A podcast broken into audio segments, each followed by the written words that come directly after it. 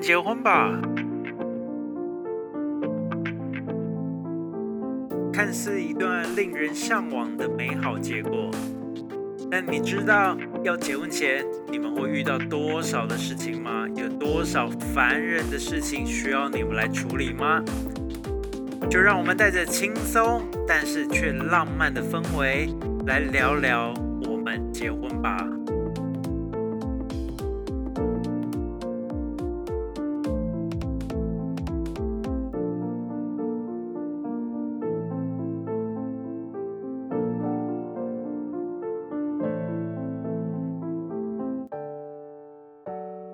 Hello，大家好，我是布莱恩。那我们今天呢这一集要来聊一个很小的话题，叫做该有新娘休息室吗？那其实大家第一个反应想说，嗯，当然一定要有新娘休息室啊，不然新娘子要怎么化妆？所以其实答案是有的，没有错。那呃，为什么要有？那它的用途就是做什么？那新娘休息室有该注意的地方吗？所以这个其实是我们今天要跟大家聊的话题。那其实呃，我我刚就是先跟大家聊聊一些小题外话，就是前几集的内容里面呢，其实真的还蛮感谢大家的支持，也有不少人收听，那都有给了不同的一些意见。那其实对于我来讲的话，在这一个 podcast 里面呢，因为我相信，如果你搜寻“我们结婚吧”在 Podcast，不管任何的一个平台上面，都会有看到有相同类似的节目。但是大家可能聊的是爱情，那我的爱情其实我不是一个很会谈恋爱的人，那但是我可以很容很会帮人家结婚，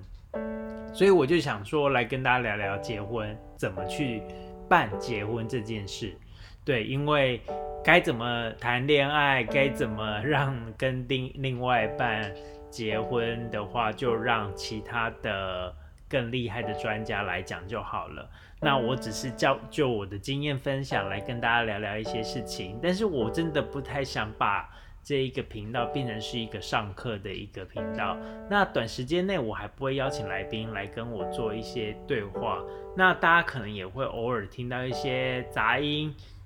呃，譬如说，因为我家有一只很可爱的猫，它叫美美，它可能有时候就会三不五时过来叫，但还好，目前为止，它只要听我开始录音，它就乖乖就趴着，就不讲话了。好，那这个只是一些题外话，所以只是跟大家说，我会尽量让风格越来越轻松。那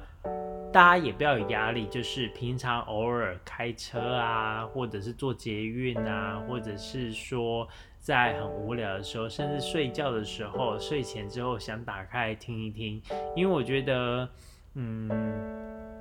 人家都说我的声音很温柔，虽然我分辨不太出来。可是大家说声音很舒服，难怪，因为我在大学也有兼课，那难怪我就说，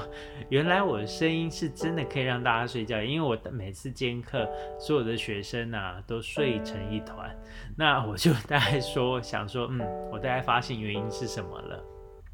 好，那这个只是让大家多了解我这一个人而已，因为其实大家只能透过我的声音、透过我的内容、透过我的照片，大概多了解我的布莱恩这一个人。那其实最近我遇到一个小问题，叫做就是我在 Podcast 上面，其实可能技术上操作的一些问题，因为毕竟还是初学者嘛。那它出现了两个频道，一个叫布拉恩，一个叫做布莱恩。那其实。我身边很多朋友其实都叫我布拉，那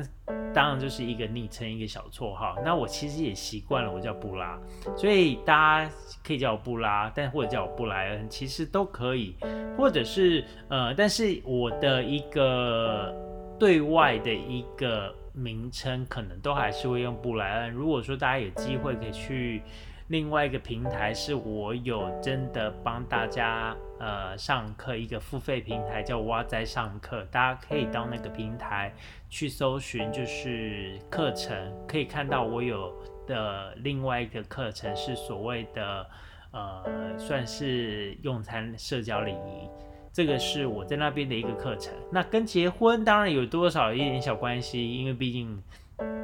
我在一个。饭店业的产业这么久了，好，那因为其实坦白讲呢，会跟大家扯一些题外话，纯粹只是因为今天这个话题真的比较小，所以呢也不想要让大家太快就结束，因为我觉得就是跟大家好好的来聊一聊，呃，任何跟结婚都有关系的话题都好。那我们这现现在就开始来回到该有新娘休息室这件事吗？好，那该有新娘休息室，我们刚刚讲过了，答案一定是有的。那新娘休息室它的主要的用途是什么呢？当然不外乎就是化妆了。因为其实以所谓的呃台湾传统习俗来讲的话，新娘子要么就是两套服装，要么的就是三套服装，甚至有的更更麻烦，会有四套服装。那这几套服装是什么？第一套一定是白纱。第二套就是可能是敬酒的服装，第三套可能就是送客的服装。那有一些新娘子可能真的很享受在穿礼服过程，那的确也该享受这个过程，因为一辈子真的应该就是一次而已。那你穿了白纱，又可以穿了不同的礼服，在大家就是你这一辈子可能。呃，唯一的一个经验就在这一晚发生了，所以当然有些新娘子就会穿，可能会多了一套礼服。那正常来讲就会是白纱，然后再来就会是呃敬酒。那第三套礼服就是所谓送客。那通常白纱呢，有时候会是在家里面就是化好妆，然后做好一切的准备，因为其实就像我们前几集有讲到的。你可能要先做好一些，就是一开始有很多的流程，迎娶的流程，或者是呃拜别啊这些，到你的亲家，然后整个流程完才到整个宴客的场地。那接下来就是你到宴客场地，你总不可能坐在会场，坐在主桌就等大家嘛，所以一定会有一个所谓的新娘休息室。那其实要看。这个场地的地方，它的新娘休息室会是什么样的呃一个感觉？那简单来讲，我们来区别饭店跟餐厅或婚宴会馆好了。嗯，先讲婚宴会馆。婚宴会馆毕竟它号称就是婚宴会馆，所以基本上每一个宴会厅它都会有一个属于自己的新娘休息室。这是很简单的。那为什么我会特地提这一点呢？因为其实如果说你到餐厅来讲的话，好了，就像我们上一集上一集有去提到的，你在餐厅，就像欲望城市最后 Carrie 她跟呃她老公最后他们是在一个早餐店。那那个早餐店，他虽然他不用换礼服，那如果说他需要休息，他需要怎么样的话，那他没有独立的一个场地，一个性能休息室。那相对来讲。台湾的餐厅也有可能会遇到这种状状况，可能你挑选一家很好的米其林餐厅，那这家米其林餐它就是餐厅啊，它没有任何的地方，所以他们如果你提出这个要求，那他们如果真的想要做这样的一个婚宴的一个活动生意的话，他势必可能会利用的是他们的包厢，那包厢里面就该有什么东西，待会也会跟大家提到。所以会利用他们自己的小包厢当做你现在休息室。那如果说你是在饭店来讲的话，其实饭店真的方便很多。现在的饭店呢，因为就像我们讲的，它有所谓的住宿房间、客客人的一个房间这一块。那所以如果你有住宿上，它有包含住宿这一块的话，你的这个房间当然自然而然就可以当做是你的新娘休息室。那当然，我们在饭店常常我自己本身或者是其他的同事，一定都会遇到一个问题。如果说在饭店来讲，虽然是利用客房来当做新娘休息室，可是如果说呃，新娘休息室，譬如说我们饭店它还蛮高的，有二十几层楼。那如果说你刚好是在二十几层楼，你可能就要。呃，每一次化妆就要走从会场，然后走走走走走去坐电梯，然后再到你的房间去换装，然后再下楼，然后再进场。那当然这只是多走路的一个过程了。所以其实换句话说来讲，如果说新娘休息室能够离你的结婚会场越近的话，那当然也会更方便。那当然只是就是因为。其实，呃，之后我我们应该也会一个小小的话题，就是说你的一个流程的安排。那那个时候可能会提到一个小很小很小的细节，就是呢，请务必要准备一双拖鞋，很舒服、很舒服的拖鞋，在饭店就可以用饭店的拖鞋，或者你在哪，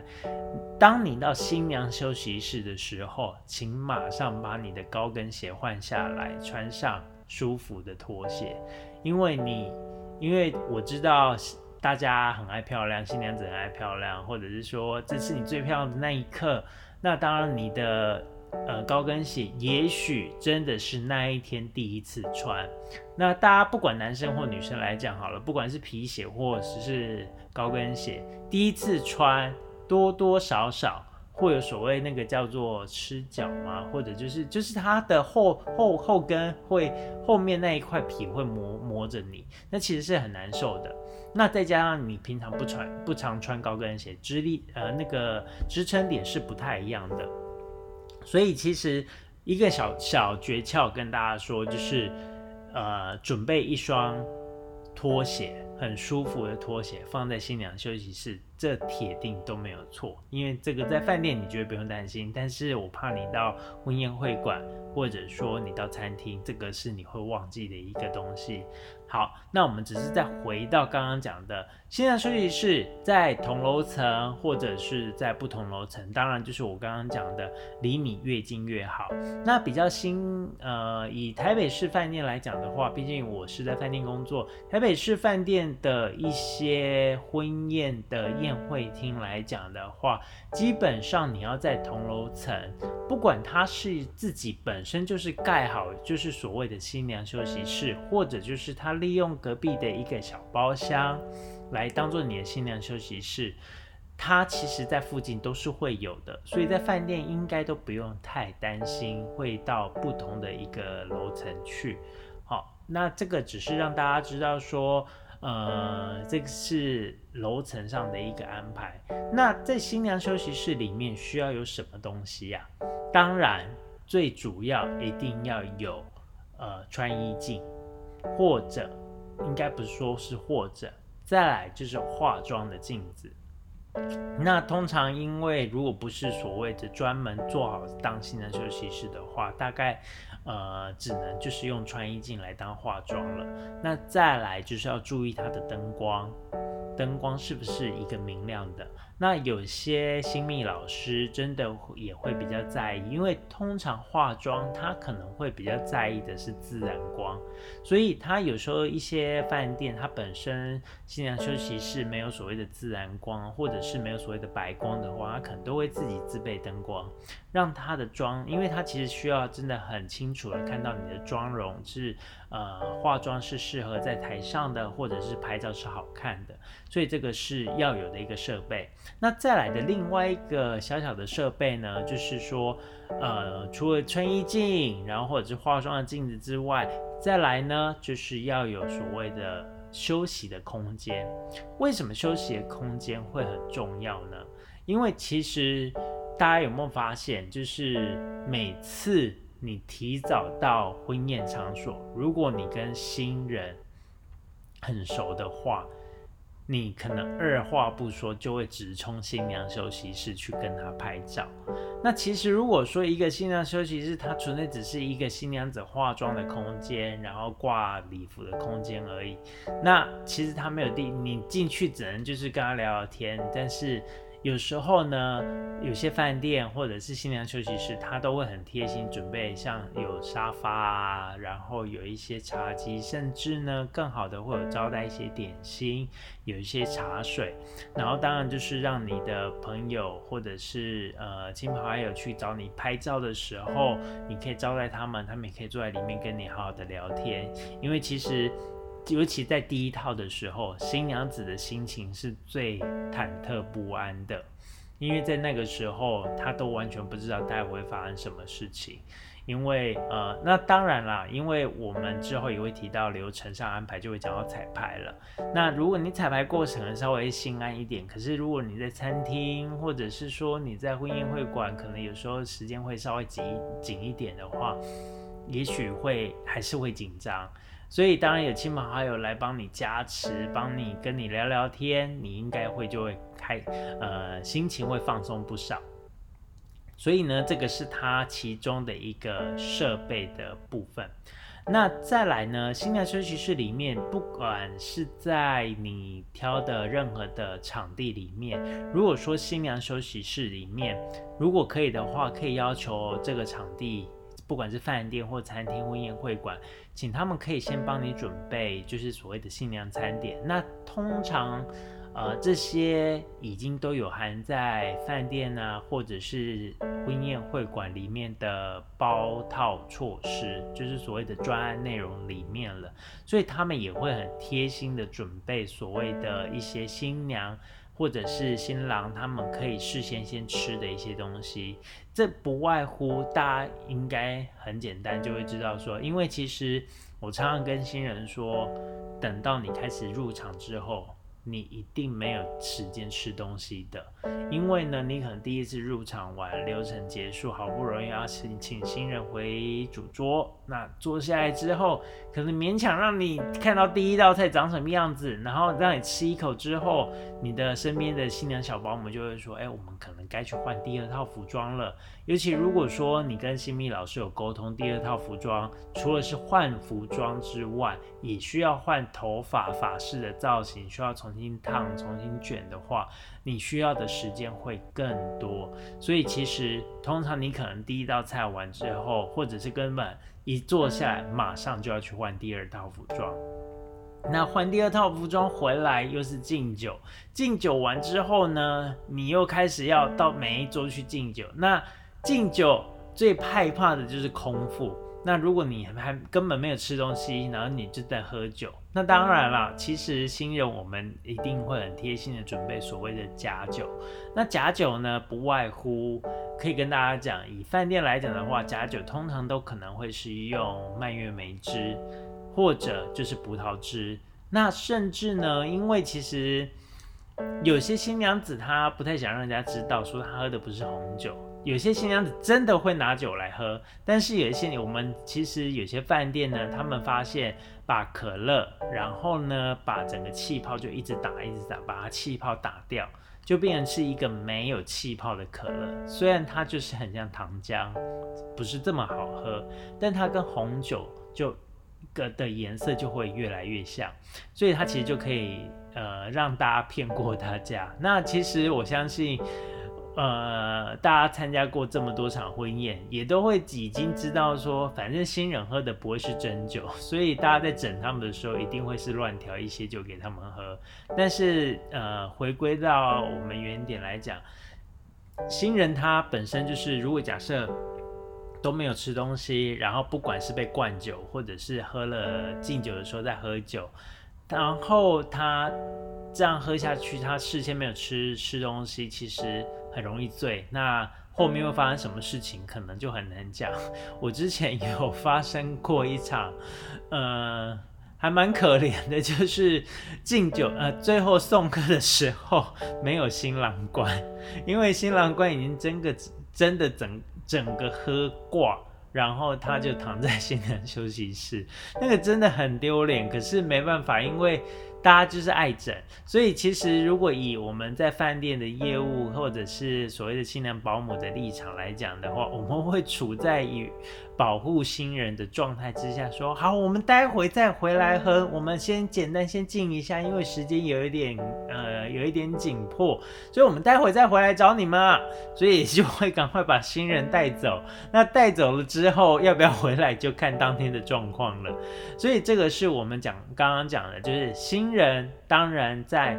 婚宴开始之前，一定要先吃一点小东西，然后就是让自己肚子胃也有点东西，然后紧张也才不会有一些胃酸，然后喝酒的时候也比较不会有什么问题。所以这个也是要大家注意的地方，就是您看你你挑选的场地是不是有准备这一块？那如果真的没有，呃，也切记也要跟餐厅或者是去准备一下食物，让自己先吃点东西。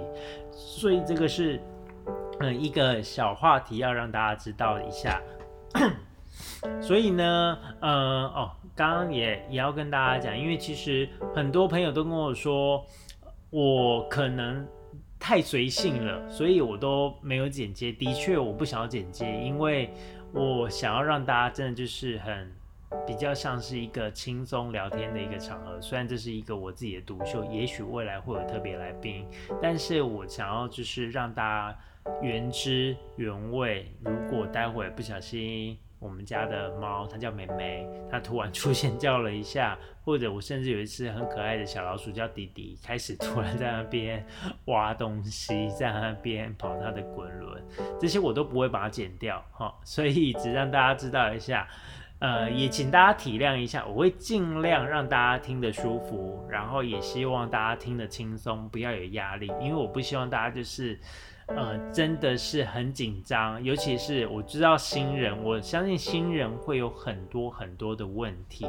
那这些这些 podcasts，当然你可以之后可以拿来听，甚至你在 YouTube 上面其实都会看到有一些。那呃，我觉得以我自己的经验来讲，来跟大家分享的话，大家会更加。的放心，然后其实有任何问题也都可以留在任何的地方，有评论的地方都可以让我知道，那可以来看怎么帮你解决这些问题。